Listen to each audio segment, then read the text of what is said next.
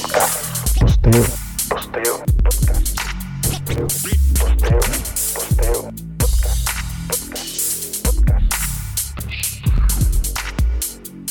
Muchos de nosotros crecimos subyugados a la religiosidad. Todo era pecado. Malditos por no desmar. Malditos por no estar todos los días en la iglesia como algunos tienen por costumbre. Si escuchábamos música mundana, nos alejábamos de Dios.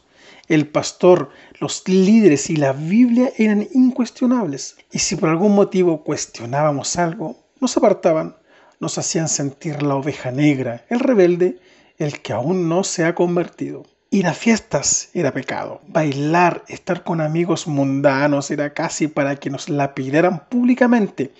Ni hablar de tener un novio o una novia que no fueran hijos de Dios, porque eso nos llevaría a tener un yugo desigual. Y nos comenzamos a cuestionar a nosotros mismos.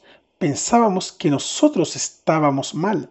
Incluso el solo hecho de pensar en salir de vacaciones hacía que nos cuestionáramos por qué no debíamos dejar nuestro lugar de privilegio. Prácticamente debíamos informar de todos nuestros pasos al pastor porque estábamos bajo autoridad.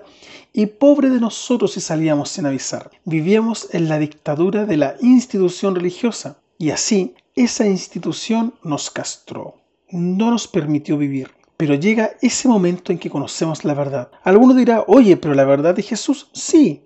Pero ¿qué pasa cuando nos han querido sujetar con grilletes, con la Biblia, con versículos e incluso con las cartas de Pablo porque no somos de este mundo? Cuando dejé de ser evangélico y comencé a tener una relación con el Padre, no con Dios, sino con mi Padre, el que me ama y acepta como estoy, y como soy, que me ama no como premio a mi comportamiento, sino que a pesar de él, comencé a desechar lo religioso, los ritos, las tradiciones, comencé a cuestionar todo ese sistema religioso, el cual es tan nefasto. Algunos me llamaron rebelde, otros se burlaron, a algunos no les pareció bien.